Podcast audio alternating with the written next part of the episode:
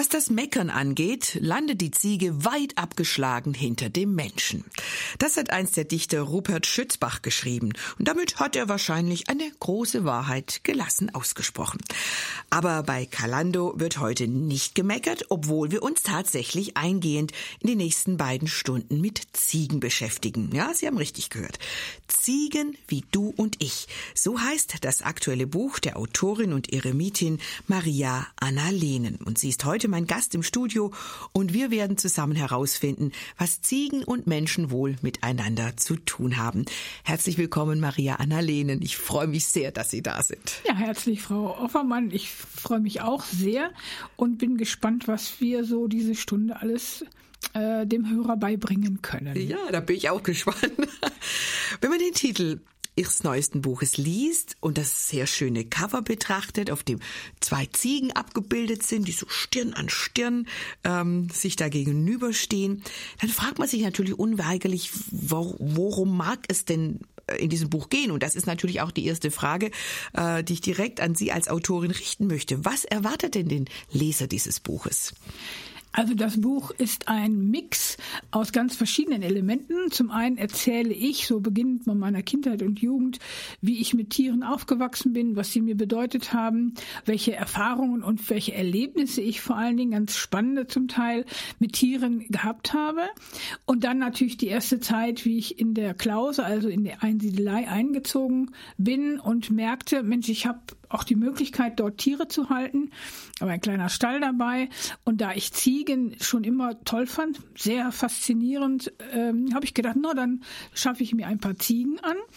Und das war sozusagen der ja, der Startschuss für sehr intensive Erfahrungen, nicht nur wie, wie schön oder wie lustig oder wie sinnvoll Ziegen sind, sie mhm. nehmen mir nämlich das Rasenmähen ab, sondern äh, wie, wie sehr diese Tiere uns ähneln und wie sehr wir sozusagen in ihnen echte Mitgeschöpfe und Verwandte sehen können. Mhm.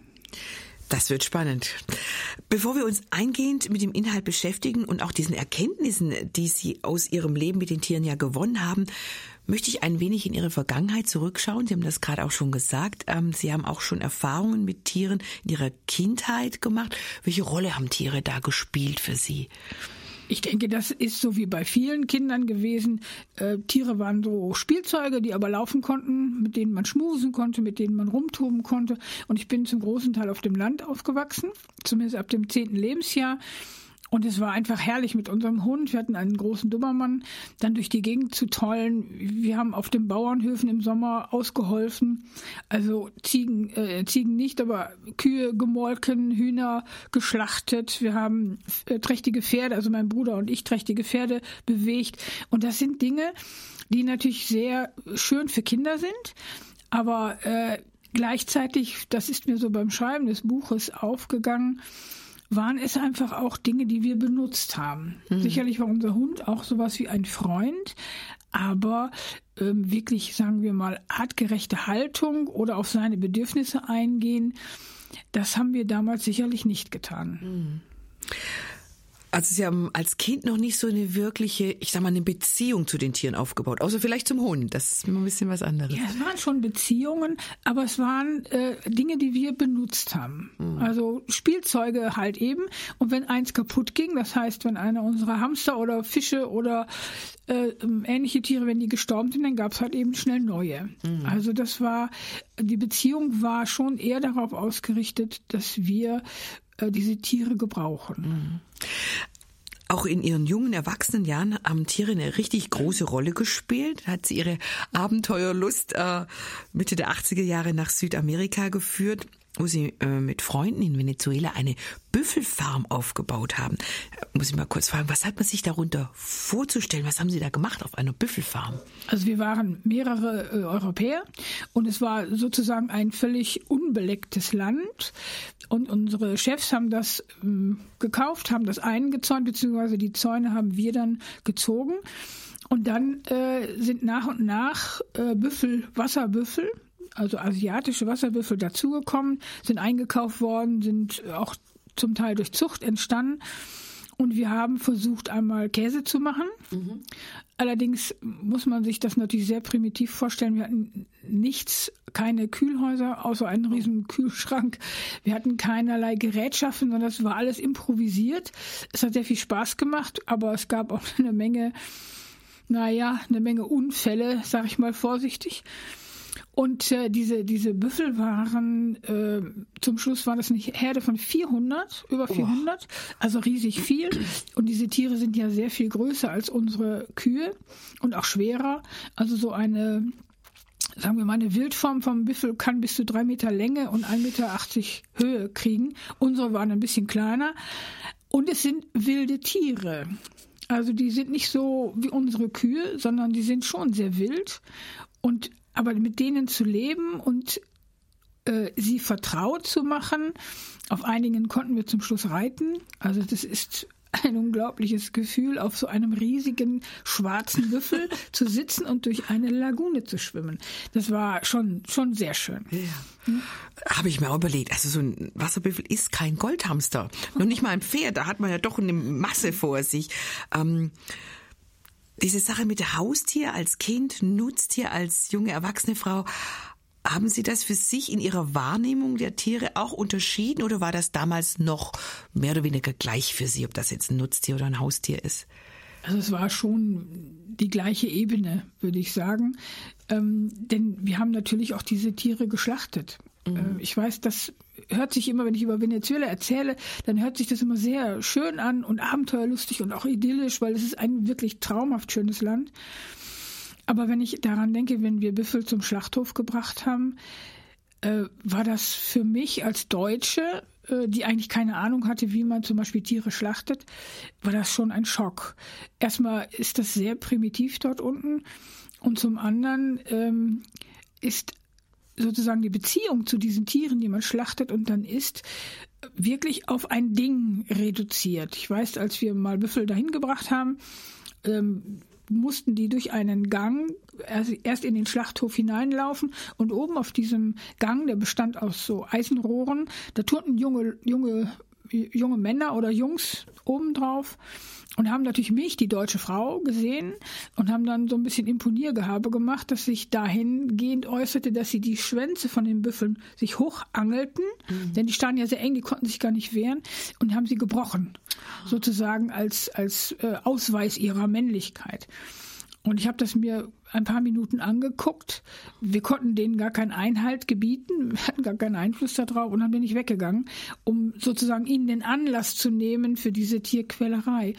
Und das sind Dinge, die natürlich das schöne und äh, idyllische, tropische Karibikleben sehr trüben. Hm.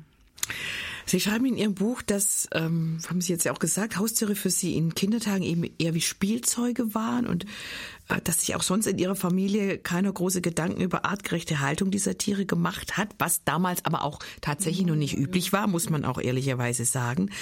Und eben auch, dass in der Zeit als Büffelfarmerin Dinge im Umgang mit den Nutztieren passiert sind, die ihnen im Nachhinein leid tun oder die sie nicht gutheißen können. Aber ihre Sicht auf das Leben, auf Menschen und auf Tiere hat sich durch ihre Hinwendung zum Glauben sehr verändert und darüber sprechen wir gleich.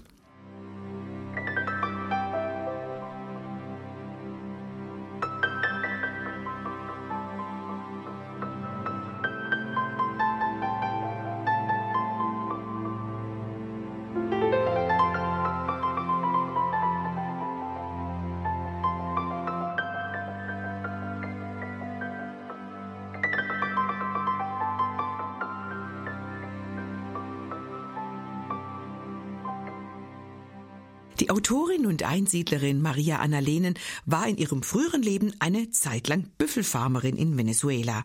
Und auch sonst ist sie einem Abenteuer nie abgeneigt, denn das Leben, das sie heute und jetzt führt, ist für einen durchschnittlichen Mitteleuropäer durchaus auch sehr abenteuerlich. Frau Lehnen, ich habe das jetzt gerade so gesagt, als wäre das das Selbstverständlichste auf der Welt. Sie sind Eremitin und das ist keine Berufsbezeichnung, sondern ein Lebensstil. Ähm, für alle, die sich damit gar nicht auskennen, was macht diese Lebensform denn aus? Also ein Eremit oder eine Eremitin, eine Einsiedlerin, ist ein Mensch, ein gläubiger Mensch, der sich zurückzieht aus vielen sozialen Kontakten, der versucht sozusagen die Ablenkungen, die das normale Leben so mit sich bringt, so zu reduzieren, dass alles und jedes auf die Beziehung zu Gott ausgerichtet ist. Das geht natürlich im, äh, in der Stille und im Schweigen am, am besten. Gleichzeitig muss man dazu sagen, wir zumindest im deutschsprachigen Raum, müssen unseren Lebensunterhalt selber verdienen. Das heißt also nur in der Kapelle sitzen und äh, sozusagen wie ich das immer sage, ein Kuscheleckchen mit dem lieben Jesulein äh, pflegen. Das geht nicht, sondern es gehört zu unserer Askese dazu, dass wir für unseren Lebensunterhalt selber sorgen. In meinem Fall ist das, ich schreibe Bücher, ich mache Vorträge und manchmal bin ich auch im Radio. Mhm. lässt sich der Kontakt mit den anderen nicht vermeiden. Ähm, was lieben Sie an Ihrem Lebensstil? Für mich ist sehr wichtig, dass ich Freiheit habe. Freiheit zum Beispiel in meine Kapelle zu gehen, zu beten oder einfach nur still dazusitzen. Die Freiheit aber auch, mich äh, stundenlang, wie ich möchte, mit der Bibel zu beschäftigen, sehr intensiv einfach dem nachzuspüren, was Gottes Beziehung heißt. Mhm. Und dann äh, auch ich nehme mir die Freiheit, für Menschen da zu sein. Das heißt, wenn jemand an meine Tür klopft und sagt, ich brauche jetzt jemanden, der mal zuhört, dann muss ich nicht unbedingt die großen Ratschläge geben, sondern einfach mir die Zeit nehmen, diesem Menschen einfach zuzuhören. Mhm. Das ist heute äh, und es wird immer mehr eine, eine wirklich äh, eine Notwendigkeit. Mhm. Weil Was für ein Geschenk auch für diese Menschen, genau. jemanden zu haben, der mal zuhört. Das und zwar auch wirklich auch, auch wenn ich etwas 150 Mal gehört habe, das kommt durchaus vor. Mhm. Menschen, die ein sehr schweres Problem haben, zum Beispiel langjährige Krebserkrankungen und so, das sind Dinge, die, äh, die man immer wieder aufs, auf, auf den Tisch bekommt. Und das ist für mich eine, eine Möglichkeit, Gottesdienst zu mhm. tun also nicht unbedingt nur in der Kapelle zu beten, sondern Menschen zur Verfügung zu stehen. Und diese Freiheit, die nehme ich mir. Dafür reduziere ich alle anderen Dinge. Also Partys sind gestrichen. Ich weiß nicht, was es sonst noch gibt. Urlaub zum Beispiel oder Shoppen. Das sind alle Dinge, die sind gestrichen.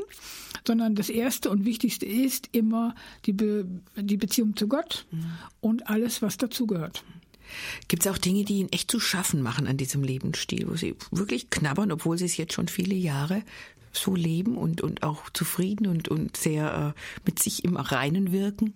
Also zum einen äh, ist es manchmal sehr schwer, Menschen ähm, lange die, die, die sehr häufig kommen, also die man schon lange kennt und wo einfach klar ist, da ist nichts, äh, da verändert sich nichts. Mhm. Es ist keine Möglichkeit, dass dieser Mensch sein Leid ver, vermindert oder, oder dass es zu Ende geht. Mhm.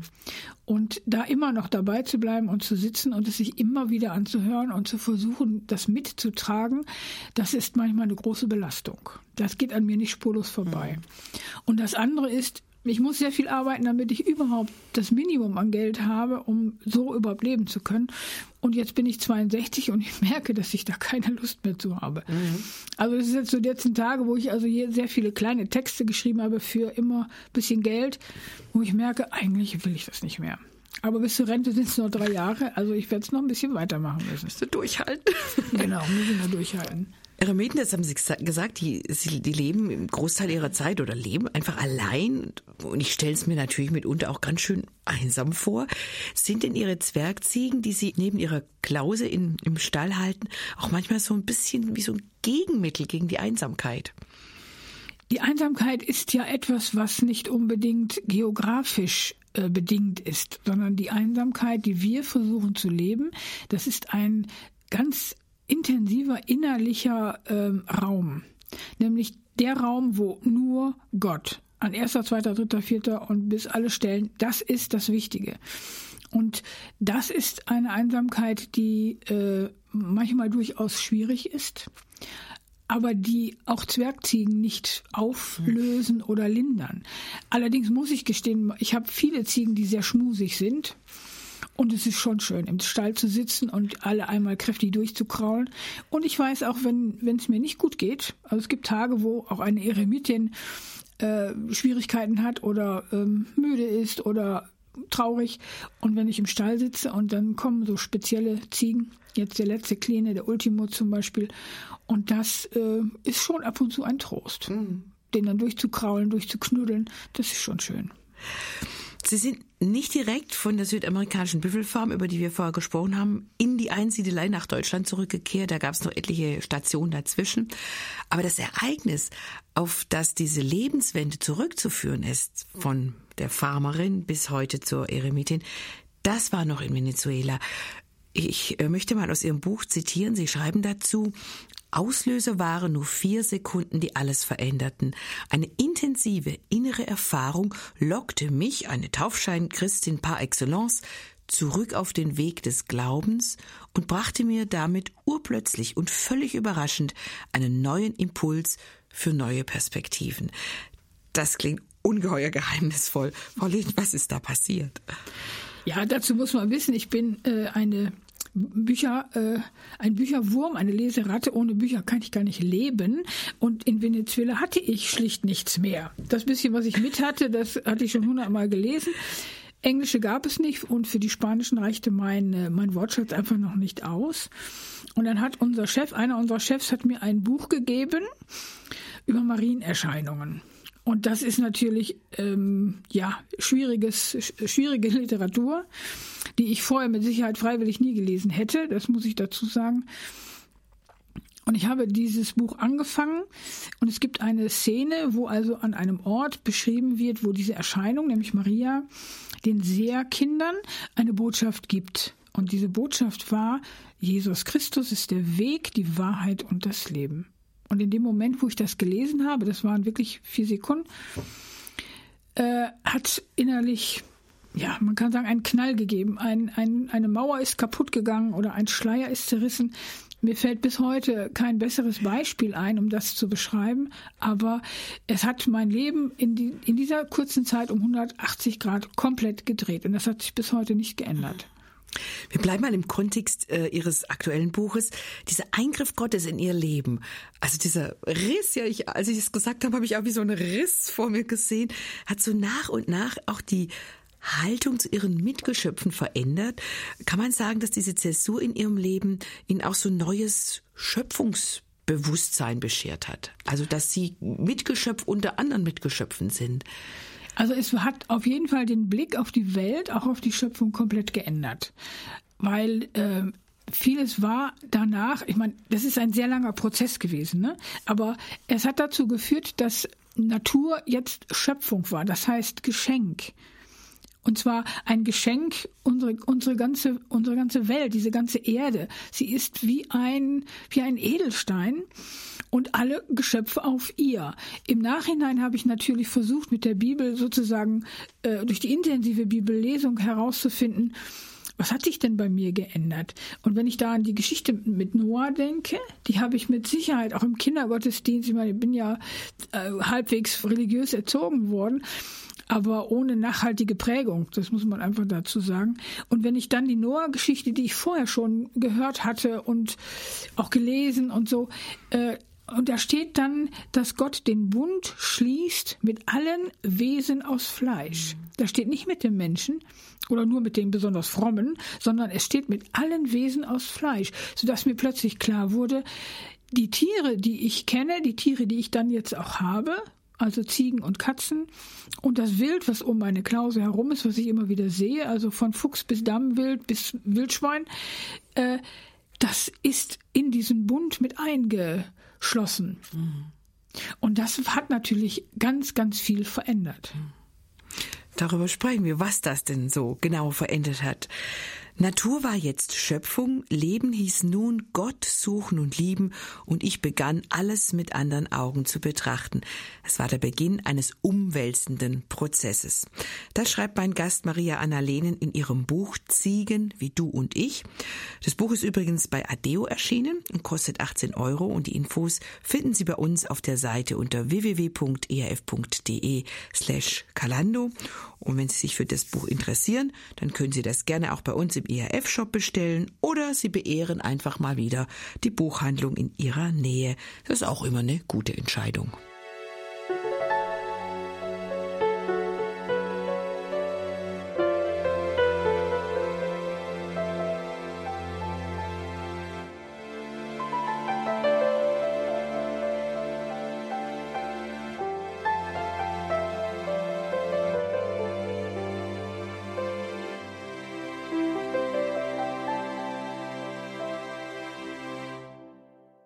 Gast in Kalando ist heute Maria Anna Lehnen, die als Einsiedlerin in einer kleinen Klause im Norden Deutschlands lebt.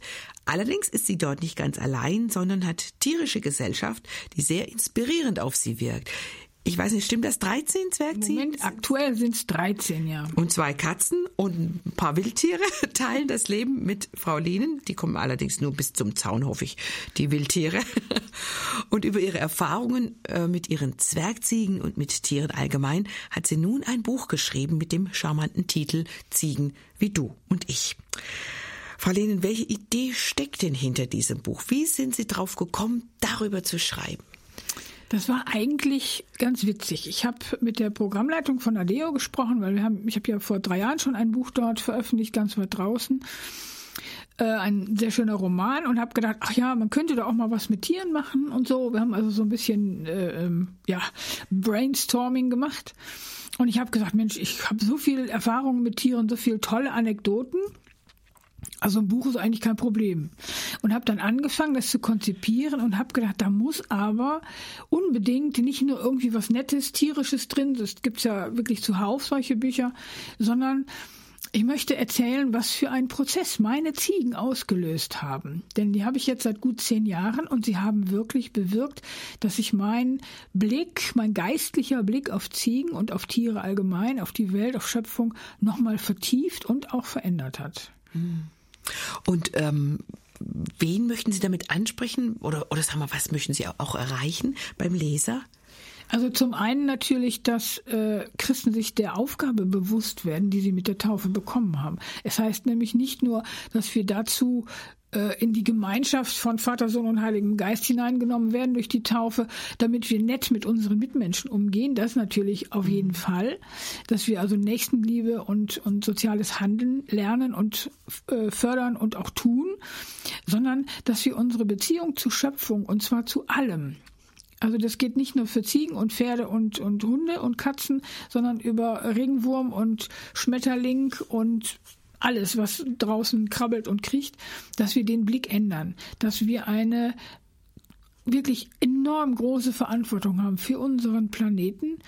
Und wenn wir aktuell schauen, wie es im Moment ist mit Artensterben, Klimawandel und so weiter, das müsste eigentlich jedem klar sein, dass wir dringend etwas ändern müssen. Mhm. Und mein Buch versucht einen Impuls zu geben, nämlich auf dem geistlichen, auf der geistlichen Ebene, dass Menschen ihren Blick öffnen für Schöpfung, für die Tiere und schauen, wo müsste ich denn da eigentlich anders mit umgehen. Mhm.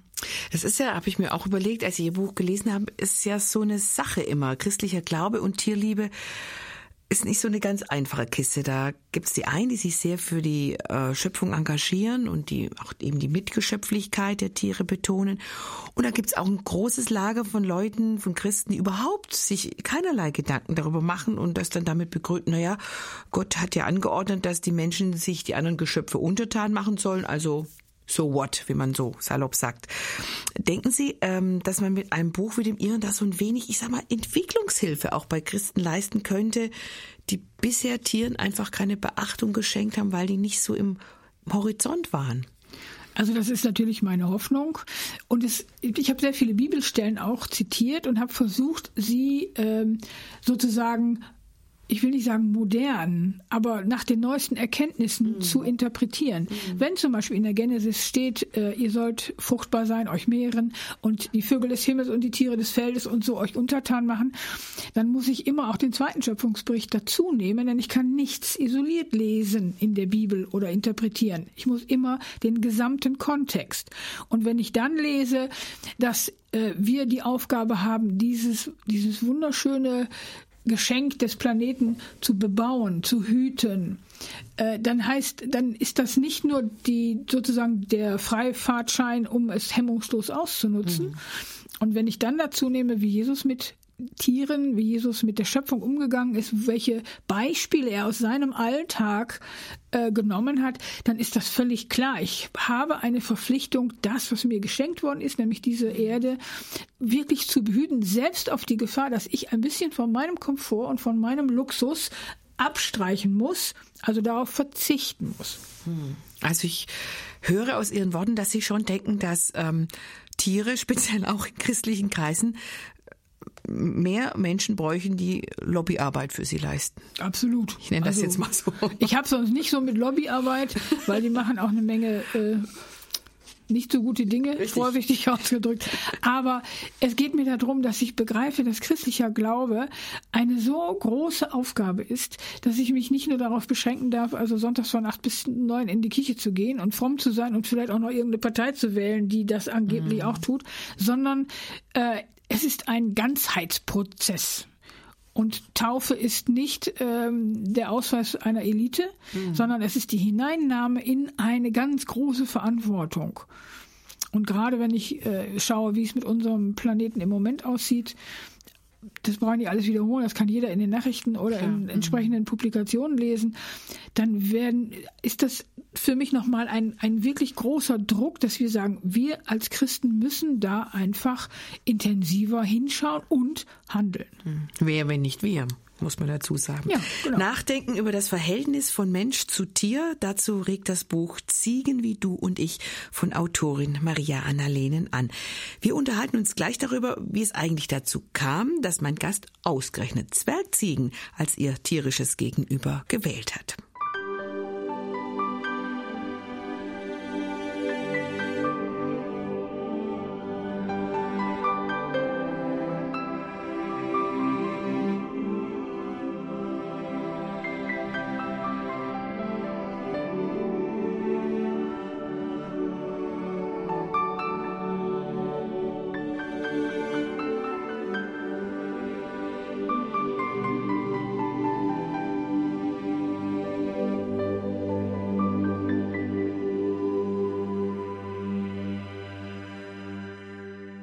Was unsere Tierbeziehungen angeht, messen wir mit sehr unterschiedlichem Maß. Wir bewerten Tiere in höchst unterschiedlicher Weise. Schaut man tiefer, zeigt sich in jeder Form der Tierliebe ein kräftiger Anteil von Egoismus. Das schreibt mein heutiger Gast Maria Anna Lehnen in ihrem Buch Ziegen wie du und ich, über das wir heute in Kalando sprechen. Frau Lehnen, das ist eine recht steile Aussage, die vielleicht manchem Tierliebhaber auch so ein bisschen säuerlich aufstößt. Wie meinen Sie das mit diesem Anteil von Egoismus in der Tierliebe? Also ganz unterschiedlich. Zum einen natürlich, wenn ich an den Fleischkonsum denke. Ich selber esse zwar immer noch Fleisch, also ich bin keine Vegetarierin oder Veganerin, aber ich schaue ganz genau hin inzwischen, wo ich mein Fleisch kaufe oder meine Wurst. Und es gibt sie nicht sehr häufig, es gibt mhm. relativ selten Fleisch, denn es ist ein Luxuslebensmittel. Und das verbietet sich für eine Einsiedlerin ja sowieso, weil unser Leben sehr, sehr einfach und auch arm sein soll. Aber auch mit Haustieren. Wenn ich überlege, ähm, wie, wie Kinder heute an Haustiere herangeführt werden. Und ich habe ja vorhin schon gesagt, dass auch für mich sie als Kind immer Spielzeuge waren keine Lebewesen. Und äh, wenn dann ein Tier tot geht, dann wird zack, zack ein neues gekauft. Oder wenn ich gucke, wie manche Menschen mit Hunden, mit Katzen umgehen oder auch mit Kaninchen, dann sind diese Tiere ähm, ein, eine Form von Ersatz. Man schaut nicht darauf, äh, ob sie den ihren Bedürfnissen entsprechend gehalten werden, sondern sie äh, werden benutzt, als für menschliche Nähe, die fehlt, oder als, als Schmusetiere. Ich schmus mit meinen Ziegen auch oder mit meinen Katzen. Aber äh, trotzdem versuche ich so, sie so zu halten, dass ihre natürlichen Bedürfnisse so weit wie möglich äh, wirklich befriedigt werden. Das heißt, sie haben viel, viel Platz, sie können rennen, toben, klettern, sie kriegen ganz viel unterschiedliches Futter, was in der Natur für sie auch sonst vorgesehen ist. Und das sind Dinge, wenn ich so an, an, an Kaninchen denke, die in einem winzigen Ställchen sind, wo ab und zu ein bisschen Futter reingetan wird, aber wo sie nie rauskommen, das ist weder artgerecht. Und ich glaube, dass wir dann auch sozusagen den göttlichen Auftrag, den wir mit der Taufe bekommen, also diese Welt und diese Erde, diese, diese Schöpfung zu bewahren, äh, dass wir dem nicht gerecht werden. Mhm. Ich muss Sie das mal fragen, weil ich finde das so, so schön, wie Sie das auch schildern in Ihrem Buch. Wie und wann kamen Sie überhaupt darauf, sich Zwergziegen anzuschaffen und zu halten. Es hätten auch Schafe oder sonst irgendwas sein können. Ja, ich, ich mag Schafe nicht. Ich sage mal so ein bisschen, die sind so ein bisschen blöd. Das ist zwar auch nicht richtig, weil auch Schafe eine gewisse Intelligenz haben, also wirklich eine tierische Intelligenz, aber Ziegen sind sehr freiheitsliebend. Das entspricht mir einfach. Passt. Ne? Und sie sind, äh, jedes Tier ist wirklich eine ausgeprägte Persönlichkeit. Mhm. Wir haben in Venezuela schon Ziegen gehabt, zwei, äh, also erst ein Pärchen und dann kam plötzlich auch ein kleines hinterher, ähm, wo ich gedacht habe, also das sind wirklich so tolle Tiere, dass ich, als ich in der Klause dann war, in der zweiten jetzt und hatte da Platz, habe ich gedacht, dann hole ich mir auch wieder mhm. Ziegen. Das sind Charakterköpfe. Absolut. Also wirklich, Sieht man auch jede, im Cover. jede meiner Ziegen ist eine ausgeprägte Persönlichkeit. Mhm. Wirklich sehr unterschiedlich, mit wirklich auch unterschiedlichen, äh, sagen wir mal, Intelligenzquotienten. Also meine eine Diener, die ist wirklich ein bisschen schwer von KP, ne, wie man so sagt. Die braucht länger, bis sie endlich mal was verstanden hat. Und andere zum Beispiel, meine alte Frieda, die ist äh, absolut äh, schlau. Anders kann man das nicht ausdrücken. Mhm.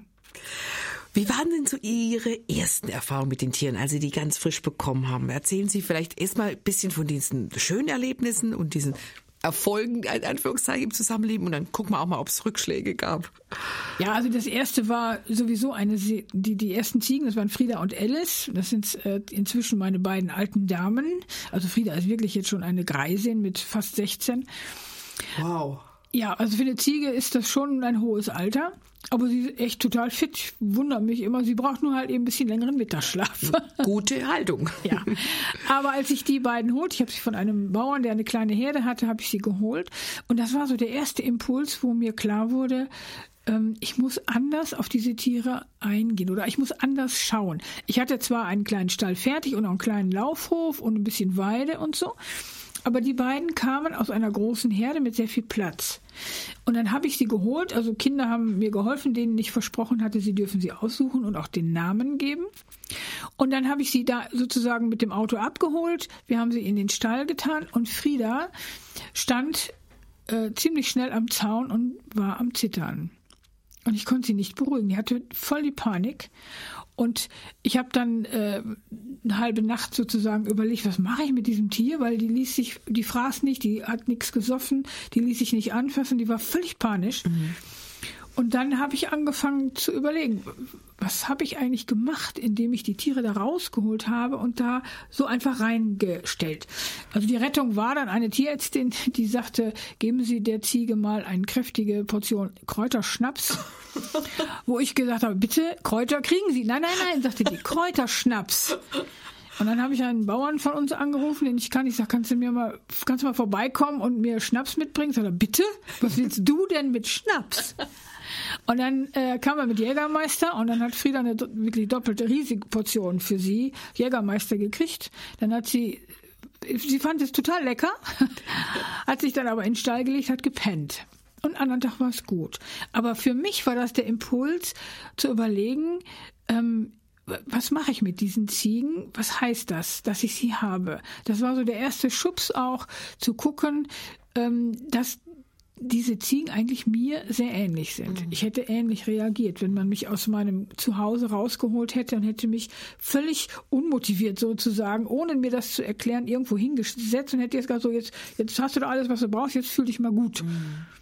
Aber Frieda ist wieder weg vom Jägermeister. ja, ja. War, nur kriegt, einmal. Die kriegt nichts mehr, sondern das war nur einmal. Genau. Aber es war schon ein erster wichtiger Impuls. Ähm, hatten Sie auch, ich sage es jetzt, ich nenne es mal Rückschläge oder unerfreuliche Erlebnisse mit den Tieren?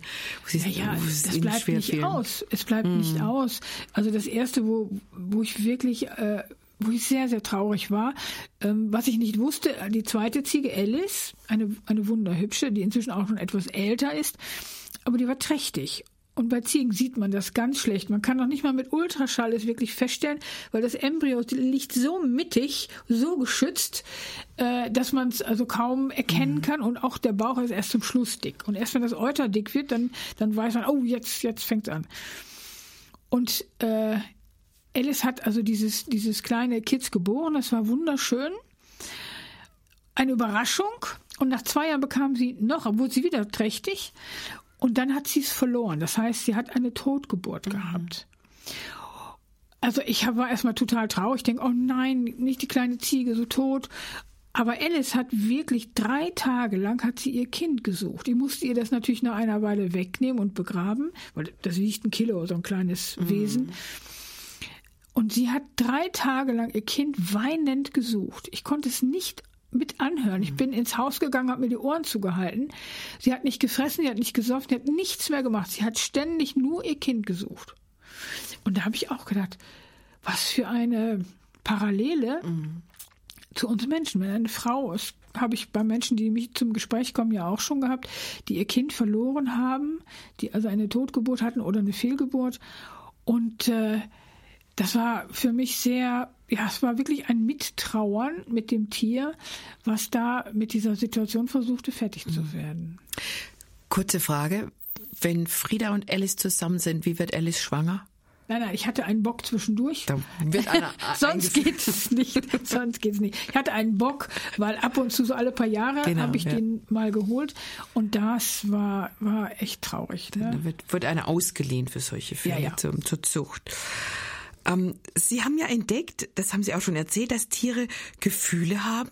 Das haben Sie jetzt auch gesagt. Äh, Alice hat getrauert, Frieda hatte Angst, die war aus ihrem Umfeld gerissen. Aber dass sie sogar spüren können, was das Gegenüber bewegt, sogar was Menschen umtreibt. Wodurch ist ihnen das klar geworden, dass ihre Tiere merken, ob sie traurig oder fröhlich oder entmutigt sind? Also zum einen, wenn es mir nicht gut geht, es kommt auch bei einer Einsiedlerin vor, dann äh, und ich dann sitze dann im Stall, dann kommen wirklich die Tiere nach und nach äh, und nicht nur, dass sie gestreichelt werden wollen, sondern man merkt, dass sie sozusagen durch ihre Nähe versuchen, mich zu trösten. Also das mhm. klingt jetzt sehr menschlich, aber ich, ich kann eigentlich nicht anders das interpretieren. Und dennoch sagt die Autorin Maria Anna Lehnen von sich, ich bin die Oberziege über allen und allem. Das kann man nachlesen in ihrem aktuellen Buch Ziegen wie du und ich. Über diesen Buchtitel, da gibt's nichts zu meckern, denn wer das Buch liest, der versteht, wie die Autorin das meint. Sie wird noch eine weitere Stunde bei uns in Kalando zu Gast sein und noch manche Episode und Erkenntnis aus ihrem Leben mit den quirligen Tieren weitergeben. Bleiben Sie also dran.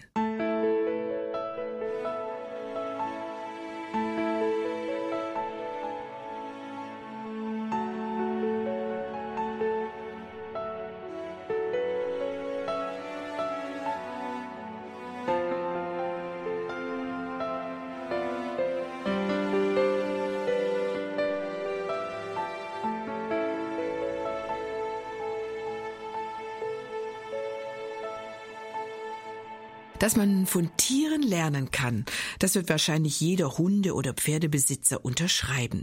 Wer sein Leben mit Tieren teilt und sie nicht nur als lebendiges Spielzeug oder nützliche Nebensächlichkeiten betrachtet, dem entgeht nicht, dass Tiere einen eigenen Charakter haben. Also ob das für Insekten oder Amphibien auch zutrifft, das Weiß ich nicht genau, würde ich jetzt eher bezweifeln, aber für Säugetiere kann man das durchaus behaupten. Und das wird auch sehr deutlich, wenn man das Buch Ziegen wie du und ich von Maria Anna Lehnen liest. Sie ist heute mein Gast in Kalando und wir sprechen über die verschiedenen Erkenntnisse, die sie durch ihr Leben mit den Tieren gewonnen hat. Frau Lehnen, Ihre älteste Ziege, die Frieda, von der haben wir vor in der ersten Stunde schon gehört.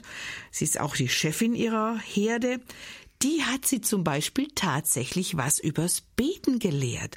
Wie kann denn das sein? Erzählen Sie mal. Ja, also ähm, ich habe äh, natürlich als Einsiedlerin ein, ein ziemliches Gebetspensum. Das heißt, über den Tag verteilt sind verschiedene Formen und Arten von Gebet. Und jeder von uns, jeder von uns Eremitinnen und Eremiten sucht sich so seine eigene Form aus. Und ich hatte immer schon sehr gerne Bibelstellen meditiert, also auf verschiedene Art und Weise. Und eines Tages habe ich äh, meinen Ziegen zugeguckt und Ziegen sind ja Wiederkäuer. Das heißt also, sie fressen die Nahrung erstmal so runter und holen dann Portion für Portion wieder hoch, kauen es sehr, sehr gründlich durch, also in der Regel 60 bis 65 Mal. Also wenn eine Ziege das nicht macht, ist sie zum Beispiel krank. Und äh, kauen so sozusagen die Nahrung zweimal wirklich intensiv durch. Und ich habe meine Frieda beobachtet dabei. Das ist ein sehr gemütlicher Vorgang und habe gedacht, hm, eigentlich macht sie also was Ähnliches wie ich auch. Nämlich, sie äh, denkt oder sie, sie verwertet das, was sie zu sich nimmt, verwertet sie sehr intensiv. Und dann stieß das so ein Prozess an, wenn ich meine Bibelstellen meditiere, dann ist es oft so gewesen, ich habe sie nicht sofort verstanden oder dann habe ich sie weggelegt oder habe einen Kommentar gelesen, so sozusagen, um von anderen Menschen einen Impuls zu bekommen, diese Stellen besser zu verstehen. Jetzt habe ich Frieda beobachtet und sie kaut jede Nahrung, die sie zu sich nimmt, intensiv durch. Ob das nun Birkenrinde ist oder Giersch oder Gras oder Heu, ist egal. Und ich habe gedacht, Mensch, eigentlich macht sie das besser als ich. Denn wenn ich meine geistliche Nahrung aus der Bibel oder aus, aus anderen Beschauungs- oder Betrachtungsbüchern, äh, dann wechsle ich das oft. Ich bleibe nicht dabei. Frieda bleibt aber dabei. Und dann habe ich mir überlegt, dass ich eine Form des äh, ständigen Gebetes versuche, die man heute und früher auch Ruminatio nennt. Ruminatio kommt von ruminare, wiederkauen. Das ist eine ganz alte Form des Gebetes, der ja, Betrachtung nicht unbedingt. Es ist ein Gebet, was die alten Einsiedler auch hatten und die waren ja oft Bauern. Die hatten ganz oft Tiere dabei und so hat Frieda mich eigentlich darauf gebracht, einzelne Worte oder auch nur einzelne Sätze, kurze Sätze, immer wieder, immer wieder, immer wieder zu sprechen, zu beten, aber ohne jetzt groß drüber nachzudenken, sondern sie einfach intensiv zu, äh, ja, sozusagen zu kauen. Mhm. Und das hat äh, sehr intensive geistliche Früchte gebracht, wo ich selber sehr überrascht gewesen bin. Können Sie da ein Beispiel geben oder ist das zu intim? Nö, nö. Also ich spreche immer wieder über mein Gebet, einfach auch um den Leuten zu sagen, dass es etwas Positives ist und nicht irgendeine eine lästige Pflicht. Ich habe äh, gemerkt, dass diese Form des Ruminatio wirklich enorme Auswirkungen hat. Und zwar innerhalb einer sehr unangenehmen Situation. Wir haben, ich habe einen Baum geschenkt bekommen von einem Bauern, der sagte, du, das kannst du als Brennholz haben, das Ding ist so alt, äh, du musst es dir nur vom Acker holen. Und das war im Herbst es war November, es war kalt, es war dunkel, es war nass, es hat gestürmt und einer von meinen Helfern, ich habe ja immer so, ich sag mal meine Ritter, die mir so ein bisschen helfen, er kam mit seinem Trecker und hat mir geholfen, den, den Baum vom Acker zu nehmen. Nun konnten wir den nicht im Ganzen wegschleppen, sondern nur in Stücken. Das heißt, ich musste eine Weile immer auf dem Acker stehen bleiben und warten, bis der Trecker von der Klause wieder zurückkam. Und es ist wirklich, da war kein Licht. Es war dunkel, es war kalt, es hat gestürmt, ich war nass bis auf die Knochen mhm. und der Wind zog durch alle äh, Ritzen vom Mantel, wo er nur durch konnte. Und ich habe angefangen, äh, was ich dann oft tue in solchen Situationen, ich habe angefangen, das Wort, was ich mir ausgesucht hatte, äh, intensiv äh, zu sprechen, innerlich zu sprechen, wirklich mich nach innen sozusagen zurückzuziehen. Und dann merkte ich ganz langsam, wie sozusagen dieses Wort eine Art Schutzwall bildete. Also wie es der Regen anscheinend nachließ, die Kälte anscheinend nachließ und ich innerlich hell wurde. Man kann das nicht anders. Das ist immer sehr schwierig, sowas mhm. zu beschreiben. aber geistliches Erleben. Genau. Das ist von daher weiß ich das Wort Gottes, die heilige Bibel, die ich liebe und die ich jeden Tag lese, Sie bildet wie ein goldenes Seil die Verbindung von mir, von meinem Herzen, von meiner Seele zu Gott. Und es ist unzerstörbar. Und von daher habe ich dieses Ruminatio bis heute beibehalten. Ich habe am Anfang wechselnde Worte gehabt, heute habe ich immer nur einen Satz, nämlich Philippa 2,11. Und es ist wie eine beständige Verbindung zur Präsenz Gottes, die in der Welt ist. Hm. Und für mich unverzichtbar inzwischen. Das haben Sie bei Frieda abgeguckt. Das ist wunderschön. Ihre Ziegen ähm, sind natürlich jetzt nicht nur in Anführungszeichen da, um sie zu erfreuen oder ihnen Impulse zu geben, sondern sie haben irgendwann was Tolles entdeckt. Sie haben angefangen, die Tiere auch, ich nenne es jetzt mal für therapeutische Zwecke einzusetzen. Sie sind mit ihrer Ziege Dotti mal in den Kindergarten gegangen oder auch ins Pflegeheim haben sie sie mitgenommen. Wie sind Sie denn darauf gekommen? Also Kindergärten äh, haben immer wieder mal angefragt. Ich habe äh, auch schon mal in Kindergärten ein bisschen so über, über Gott erzählt. Ich habe mir auch mal eine Kindergruppe besucht, was immer sehr spannend ist. Und die haben gesagt, Mensch, komm doch mal mit einer Ziege. Ich sage, klar, kein Problem. Eine Freundin von mir hat uns hingefahren, also ich mit Dotti auf dem Rücksitz. äh, das war schon spannend, weil Dotti das total toll fand. Also sie war weder aufgeregt noch ängstlich, sondern fand es absolut spannend. Nur die Leute, die neben uns an der Ampel standen, die waren etwas irritiert. Aber im Kindergarten war das natürlich für die Kinder toll. Da kommt jemand mit einer Ziege. Wir haben ein bisschen uns darüber unterhalten. Und dann durfte jedes Kind kommen und Dotti einmal streicheln. Und Dotti, muss ich sagen, ist, äh, hat, zu der habe ich eine ganz intensive Beziehung, weil ich sie per Hand aufgezogen habe. Die Mama hatte nicht genug Milch. Und dann kamen diese Kinder, wurden einzeln aufgerufen, durften die Ziege streicheln und vielleicht auch ein Stückchen Apfel oder ein Stückchen Brot geben.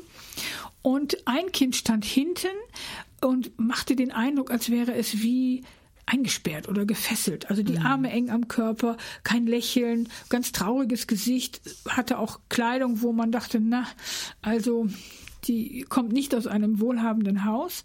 Und als dieses Mädchen aufgerufen wurde, kommt zu, zu Mariana und kommt zu der Ziege, da ist sie mit ganz kleinen, kurzen, ängstlichen Schritten gekommen, hat angefangen, Dotti ganz ängstlich zu streicheln und nach und nach wurde das Kind auf einmal wie gelöst. Mhm. Also das fiel wirklich so wie, als würden Ketten abfallen und zum Schluss war sie am Strahlen und war sehr viel freundlicher, sehr viel, ähm, ja, sehr viel gelöster wie noch am Anfang. Mhm. Wie schön. Dotti hatte einen schönen Tag und für das Mädchen war da eine echte Veränderung. Meine Frage ist, ähm, haben, haben Sie eine Erklärung dafür, was kann, in Anführungszeichen, ein Tier, was ein Mensch nicht kann? Zum Beispiel gerade bei dem in sich gekehrten Mädchen? Ich glaube, dass diese Interaktion zwischen Mensch und Tier über völlig andere Kanäle oft läuft als die Interaktion zwischen Mensch und Mensch. Mhm. Wenn ich äh, ein Tier sehe oder mit einem Tier zu tun habe, dann ist das eine, eine, eine Reiz, ein Reiz, der gegeben wird, der anders läuft als verstandesmäßige Kommunikation zwischen Menschen. Natürlich hören meine Ziegen auch, sie kennen ihren Namen, sie haben bestimmte Kommandos, ne? das kennen sie, aber da läuft sehr, sehr viel mehr über nonverbale Kommunikation und auch die Haptik, der Geruch, auch wenn manche Leute meinen, Ziegen stinken, das tun sie nicht, sondern nur, wenn sie schlecht gehalten werden oder ein deckfähiger Bock, da ist das ja nochmal was anderes. Aber sonst, das sind alles Reize, die auf einer ganz tiefen, tiefen Ebene den Menschen ansprechen und wo er auch mit dem Tier kommuniziert. Hm. Ähnliche Erfahrungen haben Sie, wie Sie in, in Ihrem Buch schildern, im Altenheim bzw. Pflegeheim gemacht. Ähm, da konnten Sie auch diesen therapeutischen Effekt beobachten in der Begegnung zwischen Mensch und Tier, was passiert da bei alten Menschen oder auch dementen Menschen, die rational gar nicht mehr ansprechbar sind? Ja, das war, selbst für mich war das wirklich so etwas wie eine, eine kleine Offenbarung. Ich bin eingeladen gewesen letztes Jahr von der Seelsorgerin, die sagte, Mensch, komm doch mal zu unseren äh, alten Herrschaften. Und das sind äh, Pflegeheime bei uns, die mit einem hohen Anteil an schwer dementiell erkrankten Menschen hat. Und wir sind dahin gefahren. Das war sehr spannend, weil wir durften zum Beispiel wirklich in die Wohngruppen, wir waren nicht nur draußen, sondern in den Wohngruppen. Wir haben sogar eine Frau im Krankenzimmer besuchen dürfen und wir sollten ganz bewusst dahin gehen. Mit Ziege? Mit Ziege. Mhm. Dotti ist, und der Dotti ist Fahrstuhl gefahren, Treppen gelaufen. Die hat das locker alles gemacht. Ich war völlig fasziniert von meiner kleinen Ziege. Und dann gab es immer die Gruppen, das heißt alle Rollstuhlfahr Rollstuhlfahrer, alle Rollatoren, alles stand im Halbkreis und ich bin dann hingekommen, sie konnten die Ziege sehen.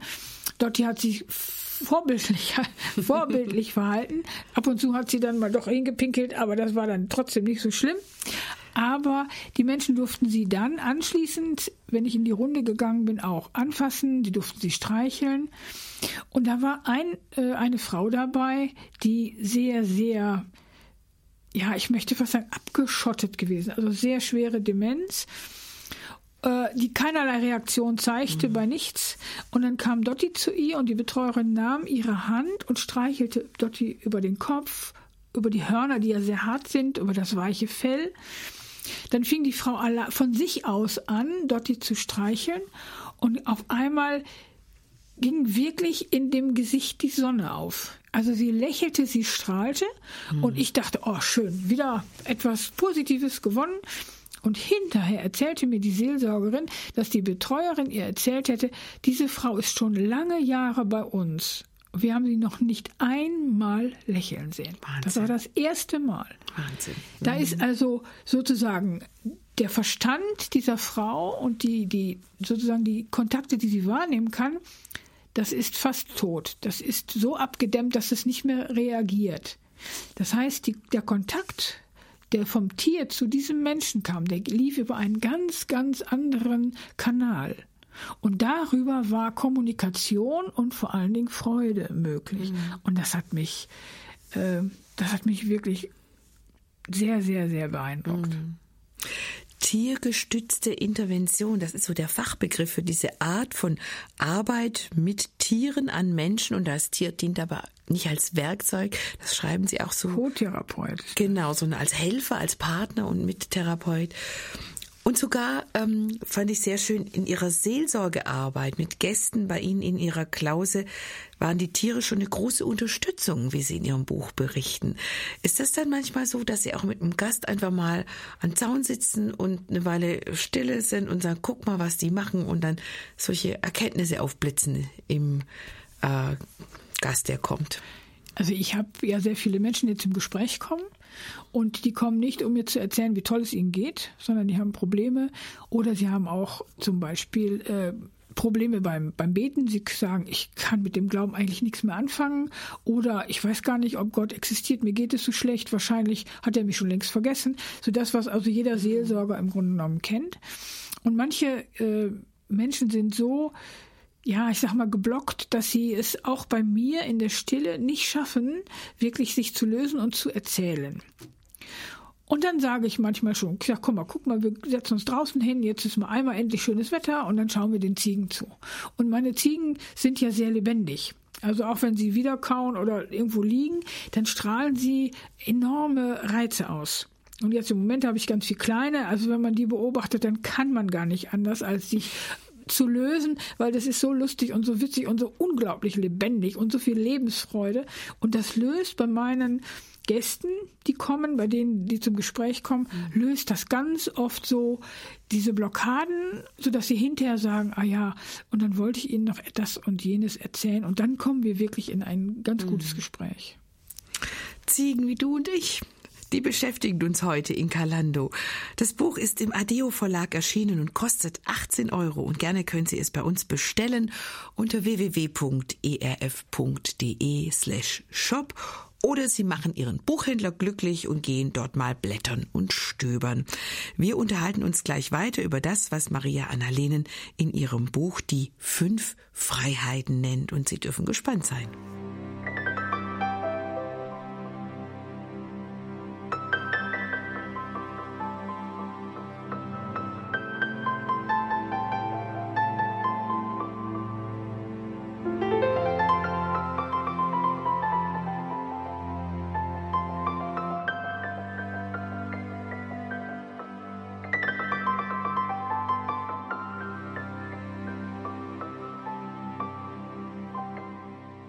Mensch und Tier. Seit Jahrtausenden spielt diese Beziehung in der Kultur eine große Rolle. Von Höhlenmalereien angefangen, in denen vornehmlich Tiere dargestellt wurden, bis hin zu modernen Dokumentarfilmen, in denen das Leben bestimmter Tiere mit winzigen Kameras bis ins kleinste Detail mitverfolgt werden kann.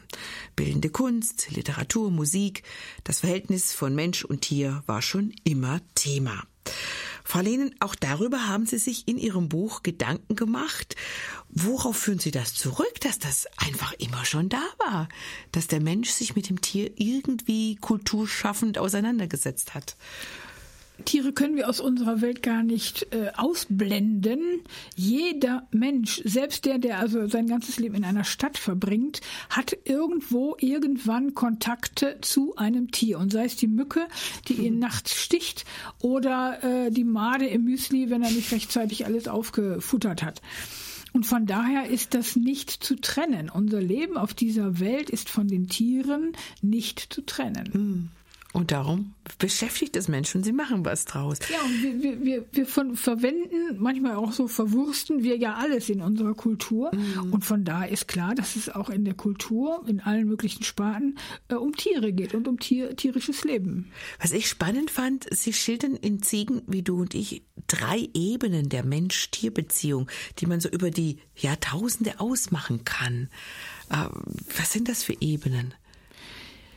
Ja, das ist unterschiedlich. Also zum einen ist natürlich das Tier eine Bedrohung gewesen früher.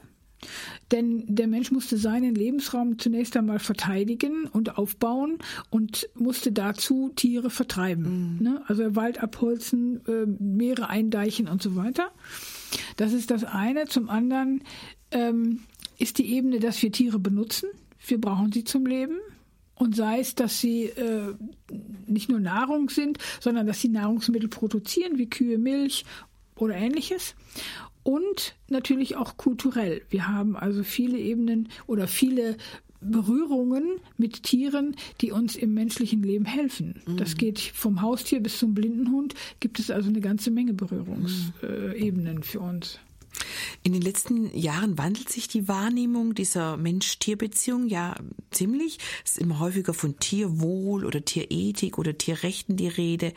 Aber wenn ich Sie recht verstanden habe, hat das auf die Tiere kaum Auswirkungen, weil Sie schreiben, es werden so viele Tiere als Nutztiere gehalten, zum Essen geschlachtet oder als Versuchsobjekte in Laboren verbraucht, wie nie zuvor. Das stimmt doch was nicht. Woher kommt diese Diskrepanz? Ich glaube, dass sie daher kommt, weil wir Menschen einfach sehr langsam lernen. Und wenn man sich überlegt, dass wir in Deutschland ja nicht eine kleine Gruppe sind von Menschen, sondern ein, ich weiß nicht, wie viele sind, 90 Millionen oder wie viele sind wir? 80, Ungefähr 80, 80, 90 Millionen.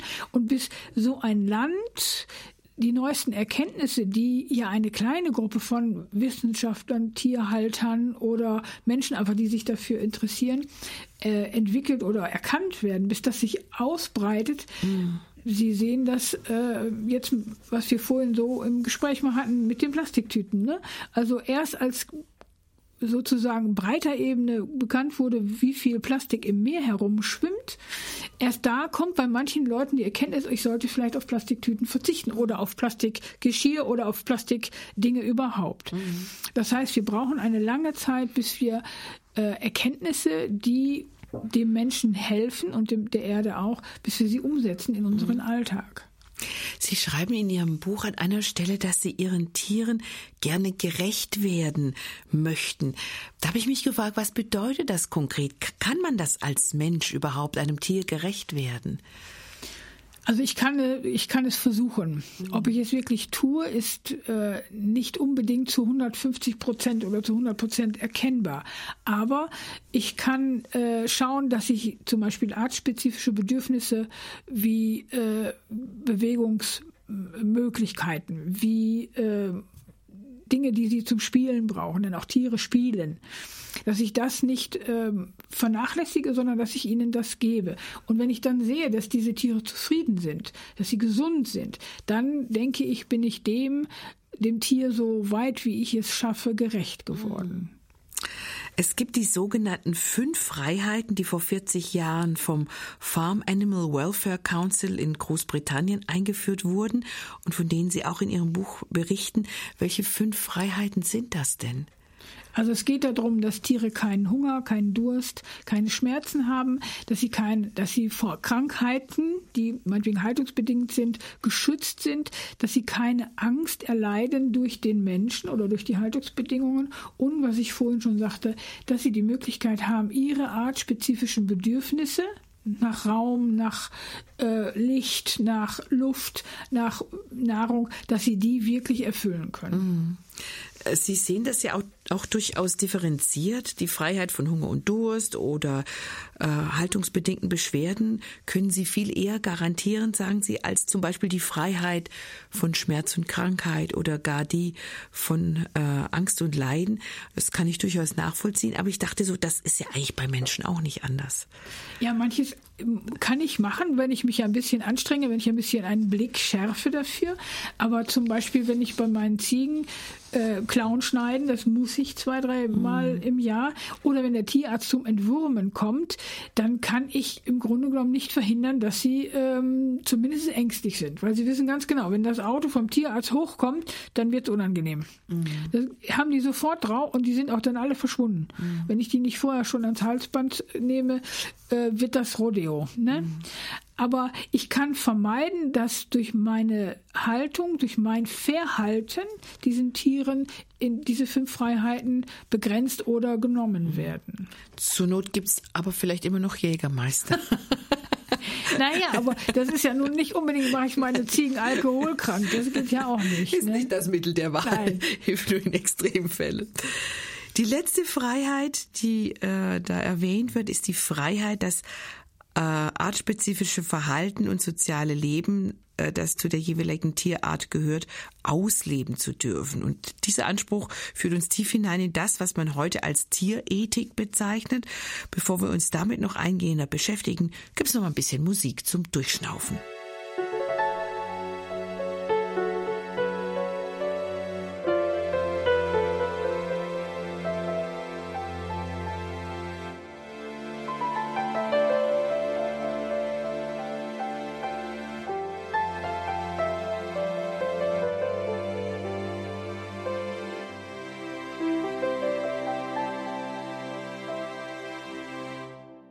Arzt, Philosoph und Theologe Albert Schweitzer hat einmal geschrieben, wie die Hausfrau, die die Stube gescheuert hat, Sorge trägt, dass die Tür zu ist, damit ja nicht der Hund hereinkomme und das getane Werk durch die Spuren seiner Pfoten entstelle, also wachen die europäischen Denker darüber, dass ihnen keine Tiere in der Ethik herumlaufen. Was sie sich an Torheiten leisten, um die überlieferte Engherzigkeit aufrechtzuerhalten, grenzt ans Unglaubliche. Es ist, als hätte Descartes mit seinem Ausspruch, dass die Tiere bloße Maschinen sind, die ganze europäische Philosophie behext. Zitat Ende. Das hatte Herr Schweizer gesagt. Frau Lehnen, welche innere Haltung, denken Sie, hat dazu geführt, dass die Tiere so lange in der Ethik nicht herumlaufen durften, wie Schweizer sich ausgedrückt hat? Ich denke, dass wir einfach sehr zentriert äh, auf den Menschen hin ausgerichtet waren. Und wenn man sich die Geschichte der letzten, äh, sagen wir mal, drei, vier, 500 Jahre anguckt, dann ist das klar. Wir hatten sehr viele Kriege, wir hatten sehr viele Hungersnöte, große Pest- und Cholera-Epidemien. Da war natürlich der Mensch zunächst einmal sich selbst der Nächste, wie man so schön sagt, mhm. weil er musste gucken, dass seine Lebensbedingungen ähm, ja so waren, dass die Menschen auch leben konnten und nicht nur einfach vegetieren oder existieren. Aber das brauchen wir heute nicht mehr, also zumindest in Europa nicht mehr, weil wir doch einen hohen Lebensstandard haben, selbst in den Ländern, in denen vielleicht auch noch größere Armut ist. Mhm. Aber inzwischen ist so, dass der Fokus auf die Tiere viel stärker ist, weil wir auch anfangen zu begreifen, auch in der Philosophie, dass wir in einem Boot sitzen, nicht nur mit den Menschen, sondern auch mit den Tieren. Mhm. Und die aktuelle Diskussion über Artensterben und Klimawandel, die sagt uns ganz klar, wenn die Bienen verschwinden, dann haben auch wir keine Nahrung mehr. Und genauso ist es mit, mit den anderen. Es ist ein Organismus, diese Erde. Man kann das nicht isolieren, da die Menschen, da die Tiere, sondern es hat ganz, ganz viel miteinander zu tun und es bedingt einander. Es hat Auswirkungen, was der eine tut und was der andere lässt. Mhm. Und das sind Dinge, die jetzt nach und nach ja auch in der Philosophie ankommen. Und äh, mich freut das natürlich sehr, weil ich glaube, dass wir unser, unsere gesamte Welt viel besser in den Blick bekommen, wenn wir die Tiere nicht mehr ausschließen. Was ich gerade so gedacht habe, als Sie gesagt haben, ja, wir sitzen tatsächlich in einem Boot, fiel mir ein, ja, wir müssen eigentlich nur zurückblättern in die Bibel. Auch bei in der Arche Noah, die Sie vorher schon erwähnt haben, sitzen wir zusammen mit den Tieren in einem Boot. Beides ist äh, überlebensnotwendig. Was sagt das eigentlich über unser Gottesbild, äh, wenn man davon ausgeht, dass Weltbild und Gottesbild ganz eng miteinander verflochten sind, dass Tiere lange ausgesperrt waren, dass sie jetzt langsam wieder mehr ins Blick, in den Blick kommen? Ist das rein so, dass man sagt, ja, wir müssen sie mit in den Blick nehmen, sonst ist unser Überleben gefährdet? Oder hat das auch was mit der Beziehung zu Gott zu tun? Wenn ich die Bibel so verstehe, dass Gottes Heilsplan der gesamten Welt äh, zugeschrieben, zugesprochen ist, dann kann ich die Tier- und Pflanzenwelt nicht ausschließen. Und wenn ich äh, im Neuen Testament lese, dass ähm, dass Jesus gekommen ist, nicht um die Welt zu richten, sondern um die Welt zu retten, dann steht da nicht, er ist gekommen, um die Menschen zu richten, oder nicht zu richten, sondern zu retten, sondern da steht Welt. Gott hat, die, Gott hat die Welt so sehr geliebt, dass er seinen einzigen Sohn hingab, nicht um diese Welt zu richten, sondern um sie zu retten. Das heißt, es ist alles eins. Für mich persönlich ist der erste Korintherbrief immer so ein wunderbarer Blick darauf. Es steht dort, dass alles bezogen bei Paulus auf die Gemeinde, aber ich sehe das als ganze Menschheit und als ganzer Organismus dieser Welt, dass es wie ein menschlicher Leib ist. Christus ist das Haupt, klar, aber alles andere ist ein Glied daran. Und was ein Glied tut, hat Auswirkungen auf die anderen. Mhm. Und das ist für mich auch ein Bild, wie wir mit Schöpfung umzugehen haben. Wenn ich sie vernachlässige, wenn ich sie nur ausnutze, ausbeute, dann kann auch ich an diesem Leib nicht mehr leben. Dann geht das nämlich kaputt. Mhm. Ich gehe noch an eine, eine Stelle Ihres Buches mal, wo es sehr persönlich ist. Sie schreiben, der Prozess, der durch meine Zwergziegen angestoßen wurde, dauerte lange und er ist bis heute noch nicht beendet. Wie ein Seil aus vielen verschiedenen Fäden, wie ein Strom, den viele unterschiedliche Quellen speisen, so fügte sich mit der Zeit Mosaiksteinchen an Mosaiksteinchen zu einem Bild zusammen. Frau Lehnen, schenken Sie uns doch mal einen Blick auf die aktuelle Fassung dieses Bildes. Das Buch haben Sie ja auch schon vor etlichen Monaten vollendet. Es ist erschienen. Ähm, wie ist es gerade, dieser, dieser Perspektive, dieser Blick? Also zum einen natürlich ähm, ein Blick mit großer Freude weil ich so viel Nachwuchs bekommen habe und es einfach wunderschön ist, die kleinen Ziegen zu beobachten.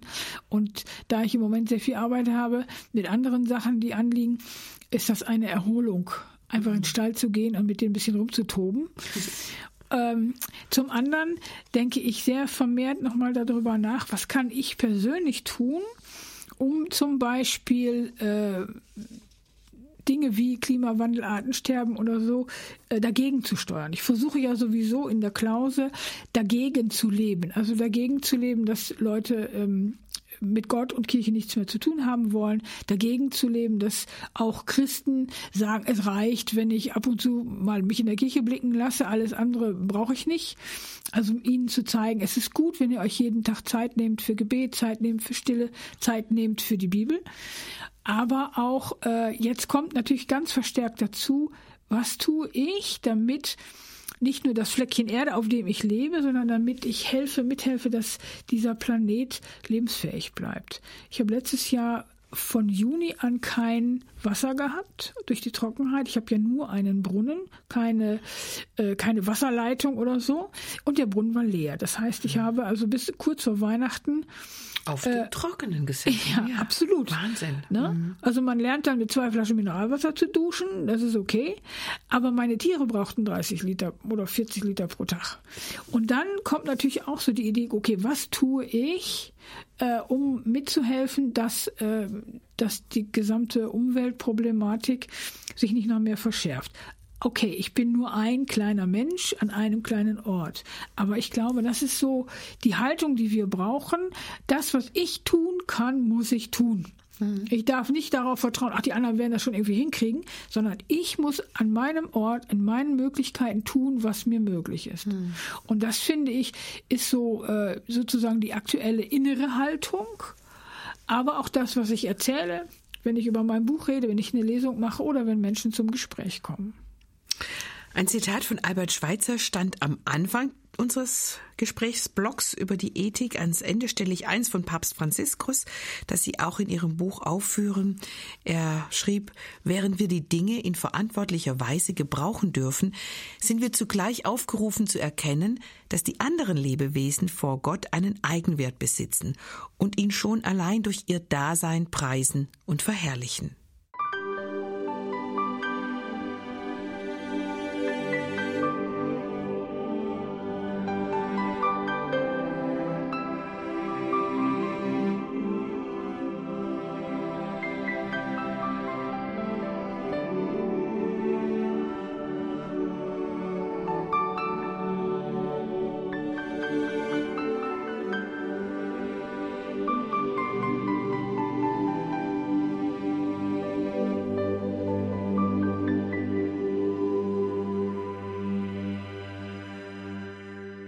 Tiere sind unsere Mitgeschöpfe. Sie sind wie Gefährten auf dem Weg durch das Leben, deren Würde und Geschöpflichkeit wir achten müssen.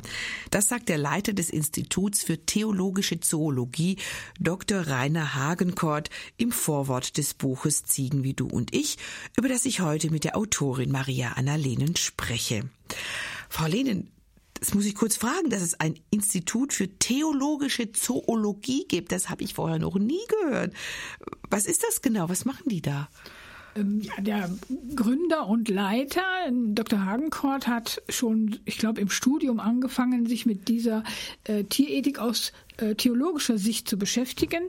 Er hat dieses Institut aufgebaut und versucht einfach das, was ich in meinem Buch auch beschrieben habe, äh, sozusagen in Seminaren, in Vorträgen, in Büchern ähm, publik zu machen und vor allen Dingen natürlich äh, in der katholischen Kirche. Er ist Priester der katholischen mhm. Kirche.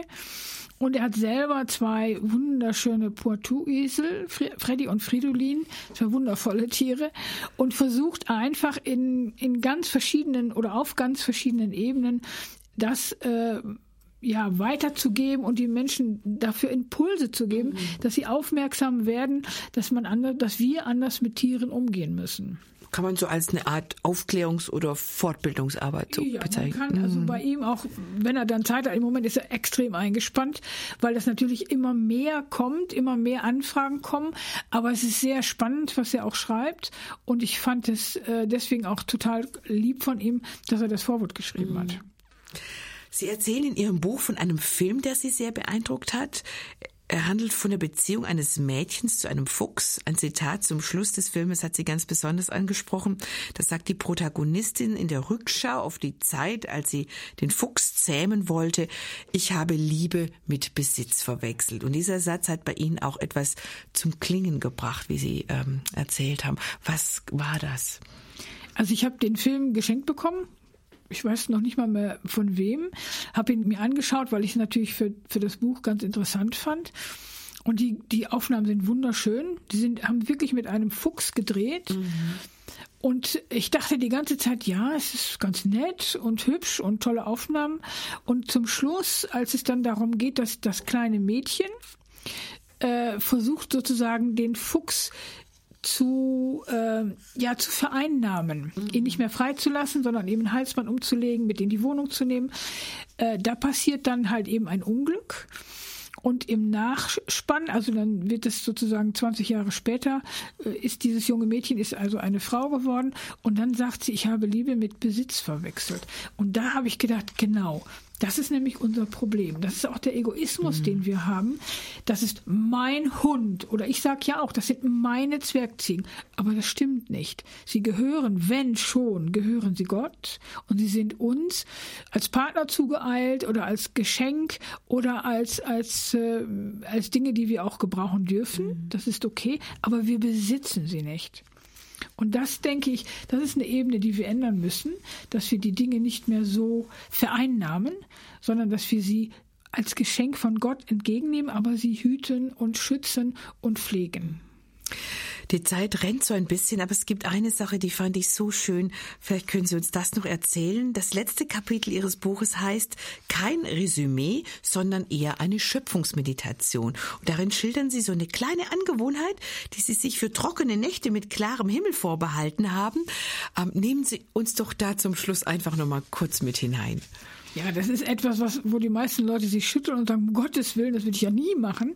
Ich gehe einfach raus und bei mir ist ja kein künstliches Licht. Also außer wenn bei mir mal eine Lampe brennt im Zimmer und es ist komplett dunkel. Und ich gehe dann auf die Weiden, die also um die Klause herum sind und lege mich manchmal einfach, wenn es wettermäßig geht, auf den Boden. Nehme die Decke mit, lege mich dahin und wenn es dann sternenklar ist, dann breitet sich über mir ein Baldachin, ein wirklich wirklich samtschwarzer Baldachin aus mit einem Gefunkel an Sternen und Geglitzer, das schöner wie jedes Diamantkollier.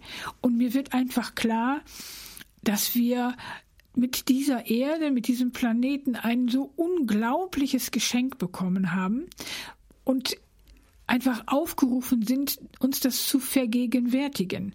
Denn wenn ich von dort, von diesem Ort, wo ich liege, nach oben hin gucke, dann ist es endlos. Mhm. Und wenn ich meine theologischen Kenntnisse, meine Bibelstellen, wenn ich das alles dann mit hineinpacke, dann weiß ich, der, der das alles geschaffen hat, dieses unbeschreibliche All und auch diesen kleinen Edelstein im All, die Erde und mich als kleines Menschlein da drauf, dann ist das eine, eine Dimension, die mir vor Ehrfurcht den Atem nimmt mhm. und gleichzeitig auch mich anspornt und ja auffordert, äh, mich darum zu kümmern, dass wir diesen, diesen Planeten nicht vor die Hunde gehen lassen, sondern dass wir ihn schätzen und dass wir ihn behüten und dass wir ihn auch äh, als Geschenk immer wieder sehen. Ja, das führt sie ganz, ganz elementar so mit allen Zipfeln ihrer Existenz in die Anbetung Gottes. Das ist sehr, sehr schön, auch das zu lesen. Ja, und da kann ich auch nur noch staunen, wohin ein das Halten einer Herde von munteren Bergziegen führen kann, nicht Bergzwergziegen. Ins Staunen über einen Schöpfergott, der allem und jedem seinen Platz in seiner Schöpfung zugewiesen hat und der eben auch möchte, dass äh, seine verschiedenen Geschöpfe sich diesen Platz gegenseitig nicht streitig machen. Diese Erkenntnis und noch vieles mehr steckt in Maria Anna-Lenens Buch Ziegen wie du und ich, über das wir heute in Kalando gesprochen haben. Falls Sie mehr Informationen wünschen, die Sendung nochmal nachhören oder weiterempfehlen oder auch das Buch kaufen möchten, besuchen Sie unsere Webseite zur Sendung unter www.erf.de slash Kalando. Das Buch ist bei Adeo erschienen, kostet 18 Euro und das können Sie natürlich auch im nächsten Buchladen erwerben. Frau Lehnen, ich bedanke mich sehr, sehr herzlich bei Ihnen für diese zwei wundervollen Stunden mit Ihnen. Es war mir echt eine große Freude und auch ein Erkenntnisgewinn. Diese, diese Noah-Geschichte kam mir, während Sie erzählt haben. War schön, mit Ihnen zu sprechen. Ich kann einfach nur hoffen, dass äh, es unseren Hörern auch so ging. Vielen Dank, dass Sie aus Ihrer selbstgewählten Einsamkeit hierher gekommen sind zu uns und sich aufgemacht haben. Und ich denke, Ihre Ziegen werden Sie vielleicht schon vermissen oder andersrum, vielleicht vermissen Sie auch die Ziegen und freuen sich schon, bis Sie wieder zu Hause sind. Ich bedanke mich auch. Es war ein gutes Gespräch. Dankeschön. Dankeschön auch an Sie zu Hause für Ihr Interesse an der Sendung. Bis zum nächsten Mal bei Kalando verabschiedet sich Sigrid Offermann.